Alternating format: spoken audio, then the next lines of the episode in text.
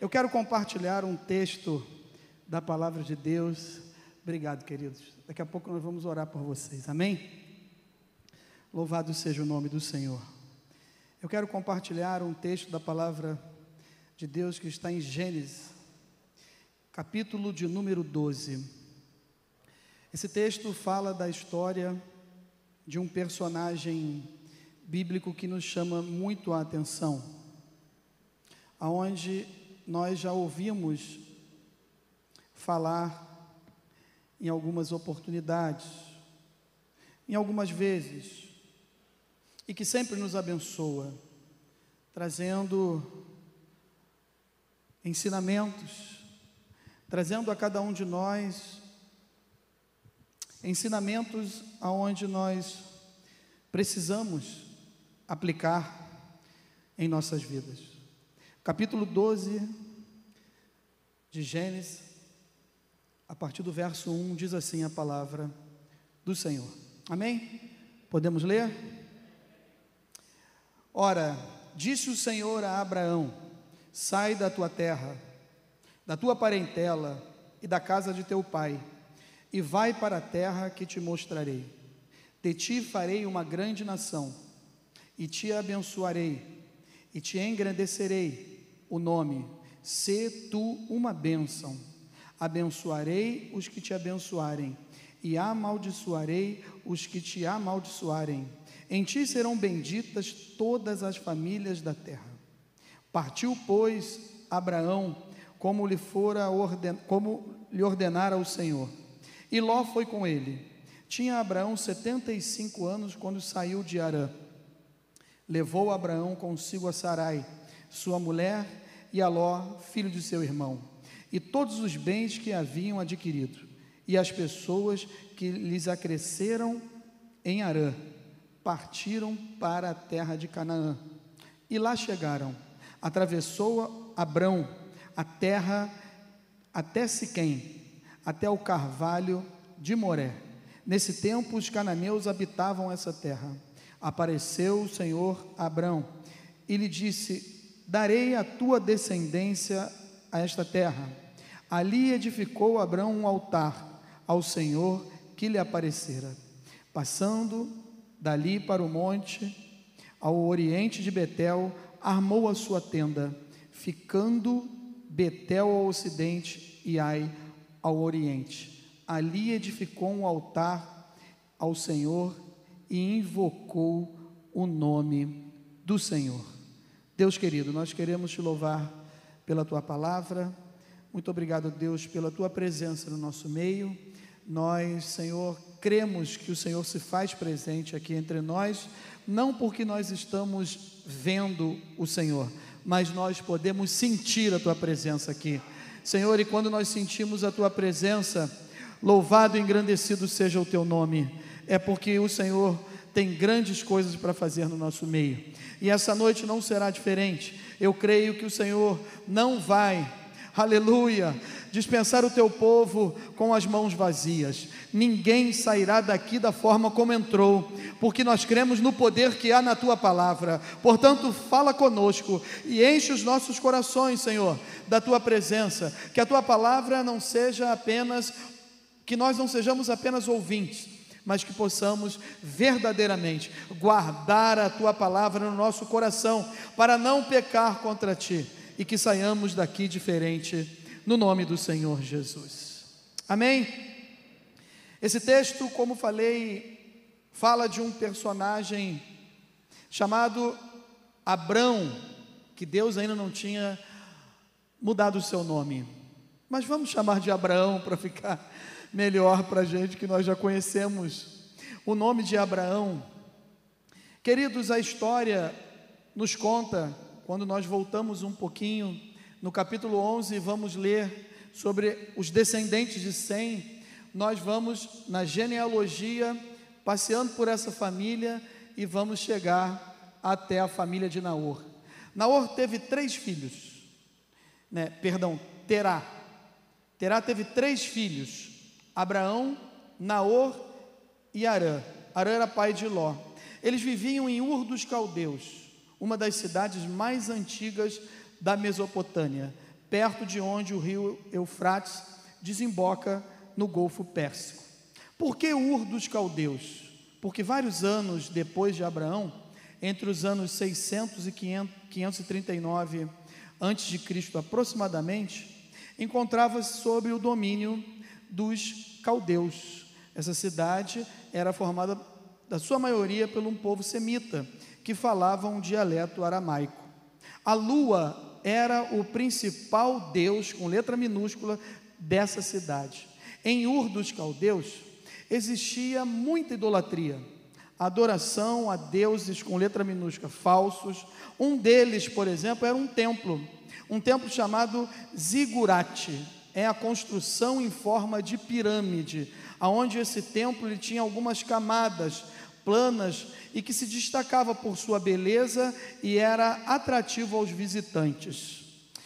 Os povos daquela região da Mesopotâmia, como os assírios, sumérios e babilônios, frequentavam esse lugar e tinham essa adoração. Um dos deuses era esse, adorar o templo, porque eles entendiam que o significado desse templo era o quê? O que, que significava isso para eles? É que esses templos servia de morada para os seus deuses com letra minúscula. E o que, que aconteceu aqui? A família de Abraão começa uma viagem até Canaã. Chegaram em Arã, onde o Terá, o pai de Abraão, morreu com 205 anos. Isso a gente pode ler no capítulo de número 11. Como, como e quando Abraão ouviu falar de Deus para despertar em seu coração a vontade de seguir a Deus. Não sabemos bem o certo. Mas em Gênesis capítulo 9, quando Noé descobre o que, que os seus filhos tinham feito com ele, no verso 26, ele diz assim: E ajuntou, ajuntou a família, juntou os filhos e falou: Bendito seja o Senhor, Deus de Sem, e Canaã lhe seja servo.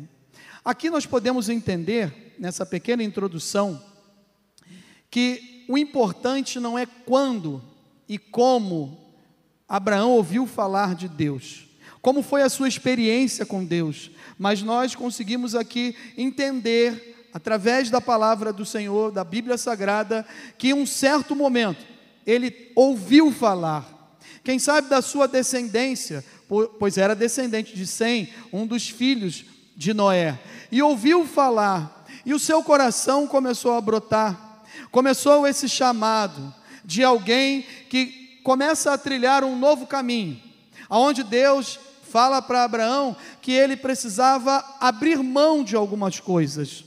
E é interessante que ele teve que abrir mão de coisas visíveis, palpáveis, de coisas é, importantes e da sua herança e abriu mão para viver algo que ele não sabia o que iria acontecer, para onde ele iria, por coisas que não existiam e que ele não sabia que fim ia dar toda essa trajetória.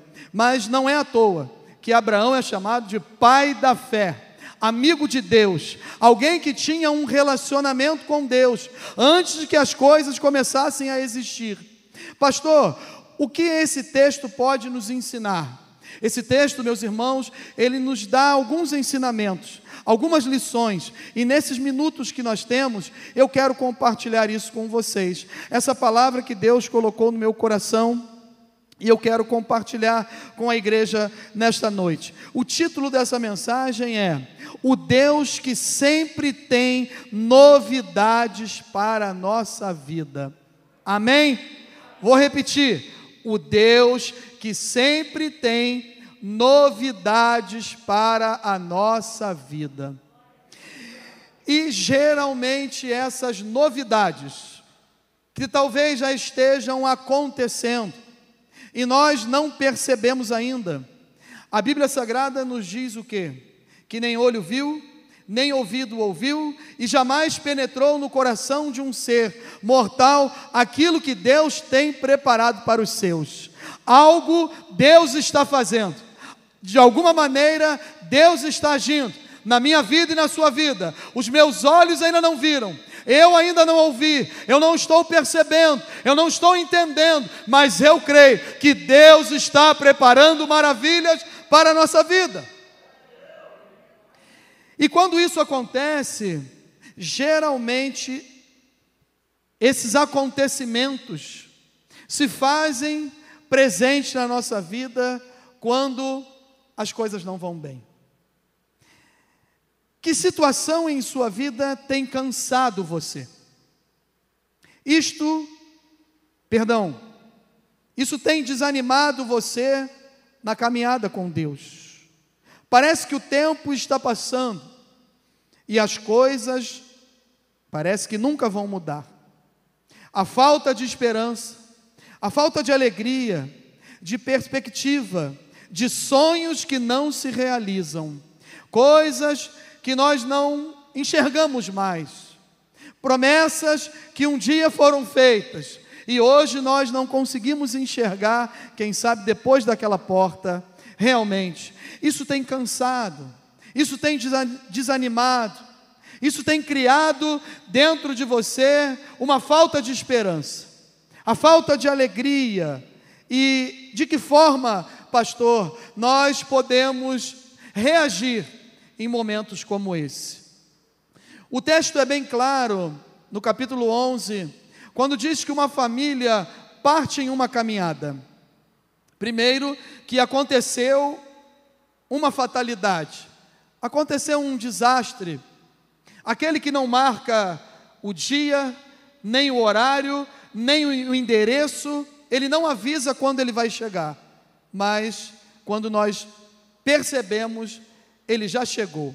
Foi a morte nessa família. Chega a morte de um filho, dos três filhos, um dos filhos, Arã, morreu, diz o texto. E esse pai, ele com certeza fica triste, desesperado, e ele parte para um outro lugar, para novos ares, novos planos, para outros lugares. Mas esse pai, ele é um adorador de ídolos. Ele é um adorador de deuses de letra minúscula também. E é um dos adoradores desses deuses da cidade de Ur dos Caldeus. Mas existe alguém nessa família que é separado por Deus, escolhido de Deus, e que Deus já tinha tocado no seu coração e ele partiu junto. Mas ao chegar em Arã, uma outra fatalidade acontece. O seu pai, agora com 205 anos, também morreu. O que, que isso significa, pastor? É que enquanto Deus está agindo, enquanto Deus está nos chamando, enquanto Deus está preparando a vitória na minha vida e na sua vida, algumas coisas contrárias à nossa vontade podem acontecer, mas Deus não perde o controle da história da nossa vida. Alguns desastres acontecem, acidentes de percurso, como eu falei, e que tentam nos travar, nos desanimar, dizendo: não vá à frente, não vá mais, não continue nessa caminhada. Você tem que desistir, você tem que parar. A gente ouve muito isso, muitas vezes até de nós mesmos, nós ficamos pensando assim: sabe aquele eu que a gente precisa negar, que é uma batalha diária, constante, que Jesus falou: vocês vão precisar negar esse eu para ser meu discípulo. Vão ter que pegar a sua própria cruz, carregar e vão me seguir. E às vezes, irmãos, a gente quer desistir, quer pegar a cruz do outro, achando que ela é mais leve. Se a gente sentar um pouco para conversar, bater um papo, e eu não vou usar nomes para não expor, que às vezes eu faço isso pregando, mas nesse momento não vou usar. Mas se eu pensar assim, vou trocar de cruz com o irmão fulano de tal. Se eu sentar cinco minutos com esse irmão, para conversar um pouquinho, eu vou descobrir que aquela cruz ali está mais pesada do que a minha. Amém? Vamos carregar a nossa própria cruz. Amém? Fale para o seu irmão aí, ó. Meu irmão, carrega a tua cruz. Carrega a tua cruz aí. Jesus está no controle. Eu falo para você então, meu amor, você está sozinha aí, carrega a tua cruz. Um pouco do peso da sua cruz sou eu aqui. Mas um dia Deus vai te dar uma grande vitória. Você é merecedora. Só de aguentar esse marido já vai ter uma grande, um grande galardão, uma grande vitória. Mas Deus chamou você para coisas novas. Amém? E assim, se alguém está em Cristo, é nova criatura. Aleluia! As coisas antigas já se passaram, eis que se fizeram novas. É novo de Deus, é novidade de Deus. Deus tem coisas novas para você, para sua casa, para sua família, para o seu ministério, para nossa igreja, para essa comunidade, para o bairro de Campo Grande. Deus tem coisas novas para fazer. Amém? Mas acidentes acontecem. O mais importante de tudo, a história do povo de Deus começou com Abraão na idade média do bronze. Com 75 anos de idade e uma esposa estéril, com 10 anos mais nova, Abraão dificilmente seria um candidato ideal para começar uma família. Quem dirá uma nação? Não era a pessoa mais apropriada. Amém? Mas a Bíblia se refere a Abraão como o escolhido de Deus para revelar o plano divino ao mundo. Abraão atendeu ao chamado para deixar o seu lar e partir para a terra que Deus iria mostrá-lo. Eis, eis o primeiro de muitos passos dessa fé do Abraão, que fez toda a diferença, que sempre confiou em Deus com relação ao futuro. Do texto que nós lemos aqui no início da reunião, do amanhã. O amanhã é Deus que está cuidando, Deus está no controle do nosso futuro, amém? Foi essa fé que, apesar de muitos obstáculos, levou Abraão a ser chamado amigo de Deus, pai da fé, aleluia. Deus poderia ter escolhido qualquer outro lugar no mundo para iniciar o seu projeto, porém, escolheu a terra de Canaã, que mais tarde foi chamada de Israel, como o lar para o seu povo de influência da região, situada né, num cruzamento de primícias, de rotas comerciais do mundo antigo. Segundo informa a Bíblia, Deus colocou seu povo ali, a fim de atrair as pessoas para si. Infelizmente, conforme demonstra a história de Israel, essa influência muitas vezes não funcionou. Pelo contrário, foi um desastre. Mas os planos de Deus ninguém pode frustrar. E se Deus te chamou, e se você tem fé e entende que é um escolhido de Deus, Ele está no controle da sua história. Amém? Que ensinamentos eu posso tirar desse texto? Você que está em casa nos acompanhando também pelo canal do YouTube. Que ensinamentos nós podemos tirar aqui desse texto e da vida de Abraão para aplicar em nossas vidas. Primeiro ensinamento que nós tiramos daqui são apenas três, e eu quero compartilhar com vocês no nome do Senhor Jesus. O primeiro é que, independente da situação, de como nós lemos essa história, um fundo, né, um pano de fundo de uma pequena introdução de uma família e de um homem que foi escolhido e chamado por Deus, e aqui tem escolhidos de Deus, amém? Tem pessoas que foram chamadas por Deus, amém? Glória a Deus, você foi chamado pelo Senhor, glória a Jesus, então nós queremos que Deus está no controle da nossa vida. O primeiro ensinamento que a gente tira aqui desse texto é que nós servimos a um Deus que fala conosco, amém? É um Deus que fala conosco. Olha o que fala o verso 1 do capítulo 12. Ora, disse o Senhor a Abraão: Sai da tua terra, da tua parentela, da casa de teu pai, e vai para a terra que eu te mostrarei. Glória a Deus. Havendo Deus outrora, olha o que fala Hebreus 1, 1 e 2, falado muitas vezes, de muitas maneiras aos pais, pelos profetas, nesses últimos dias, nos falou pelo Filho, a quem constituiu herdeiro de todas as coisas, pelo qual também fez o universo. Olha o que Jesus fala: Eu tenho ainda muito que vos dizer, mas vós não podeis suportar agora. Quando vier, porém, o Espírito da Verdade, ele vos guiará a toda a verdade, porque não falará por si mesmo, mas dirá tudo o que tiver ouvido e vos anunciará as coisas que hão de vir. Ele me glorificará, porque há de receber do que é meu, e eu vou-lo há de anunciar.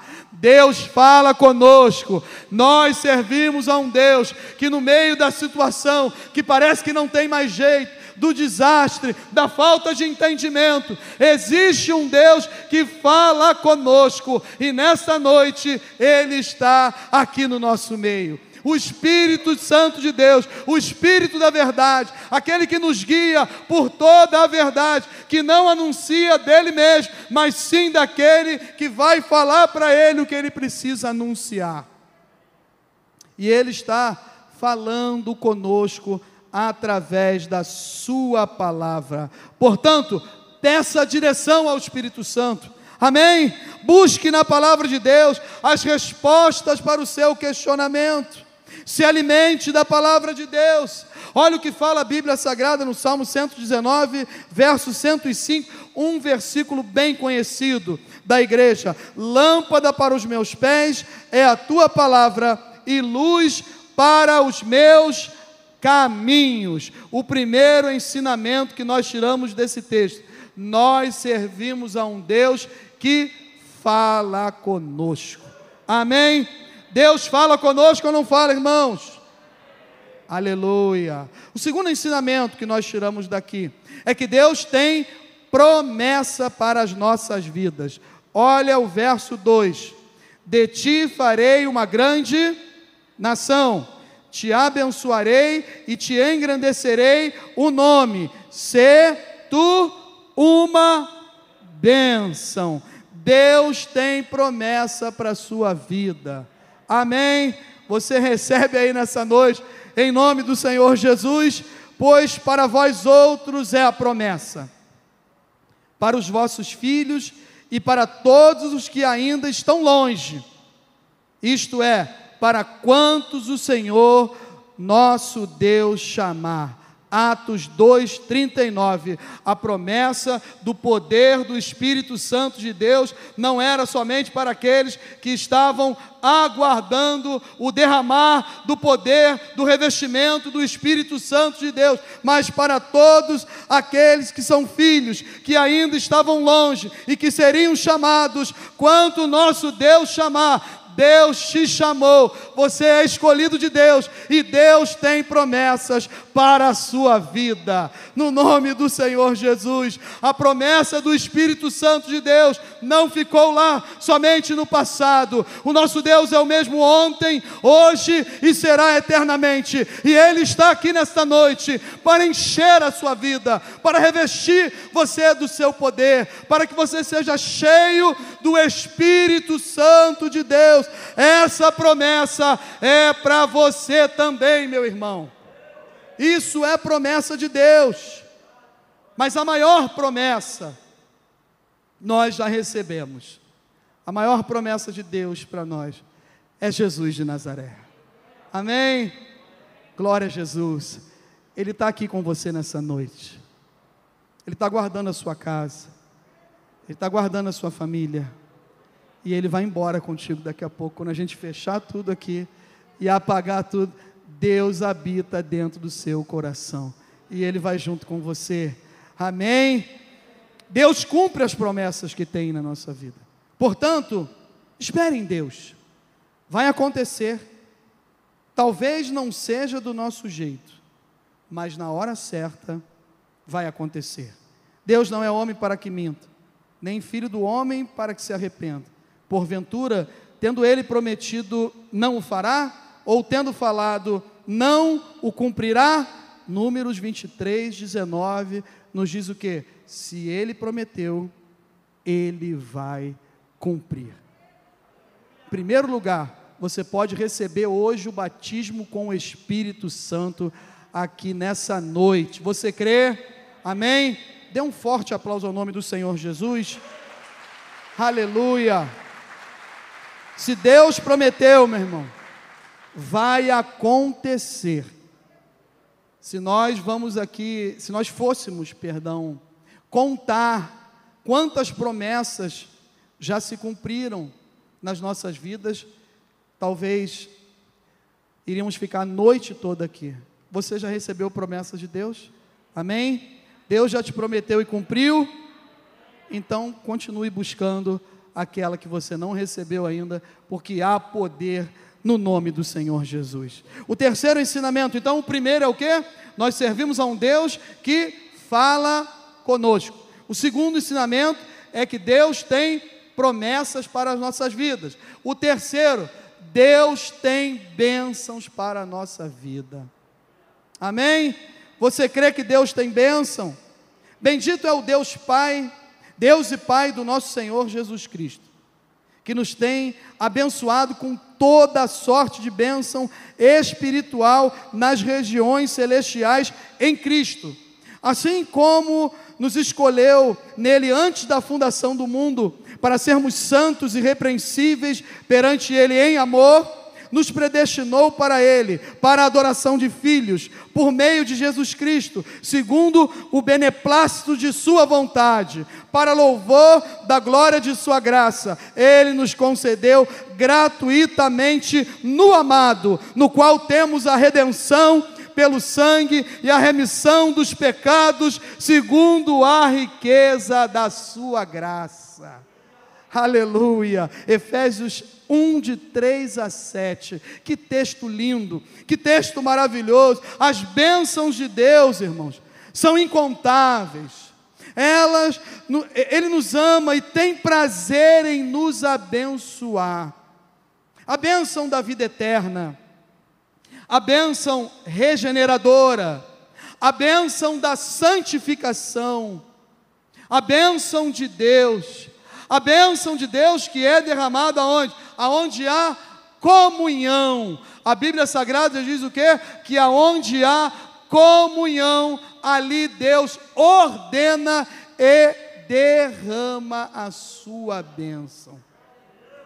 Então não importa o que você esteja passando. Não importa se você saiu, a gente vai aplicar agora na nossa vida dessa maneira. Não importa se você saiu de Ur dos Caldeus em direção a Canaã, e no meio do trajeto, para a gente entender, em Arã, os acontecimentos são contrários, os questionamentos aconte acontecem. Chegou a tristeza, a morte, a desilusão, a decepção, o medo, a angústia, síndrome de alguma coisa, a depressão, aquilo que você não tinha quando partiu de Ur dos Caldeus, no começo da sua caminhada, e que no meio dessa trajetória, o acidente de percurso que não avisou, ele não bateu na porta, chegou e agora nos deixou dessa maneira. Não importa, é noite de sair do meio dessa depressão, do meio do medo, do meio da angústia, saia do meio da decepção, Saia desse meio, saia do meio desse problema, desse dilema, dessa dificuldade, saia do meio dessa tristeza, saia do meio daquilo que tem tirado o seu ânimo de estar na casa de Deus, de continuar a caminhada com Cristo. Saia desse meio e receba aquilo que Deus tem para a sua casa e para a sua família. Aonde você estiver, Aleluia. Olha o que, que diz o verso 3: Deus tem bênção para a nossa vida. Abençoarei os que te abençoarem, e amaldiçoarei os que te amaldiçoarem. Em ti serão benditas todas as famílias da terra. Claro que nós entendemos que essa promessa do verso 3, ela é específica, mas nós podemos aplicar na nossa vida dizendo que que Deus tem promessas para se cumprir ainda. Não acabou o que aconteceu no meio do trajeto em Arã não vai terminar o sonho da terra de Canaã que Deus tem para te dar. As promessas de Deus, as bênçãos de Deus, elas vão chegar, porque Deus é fiel para fazer isso na nossa vida.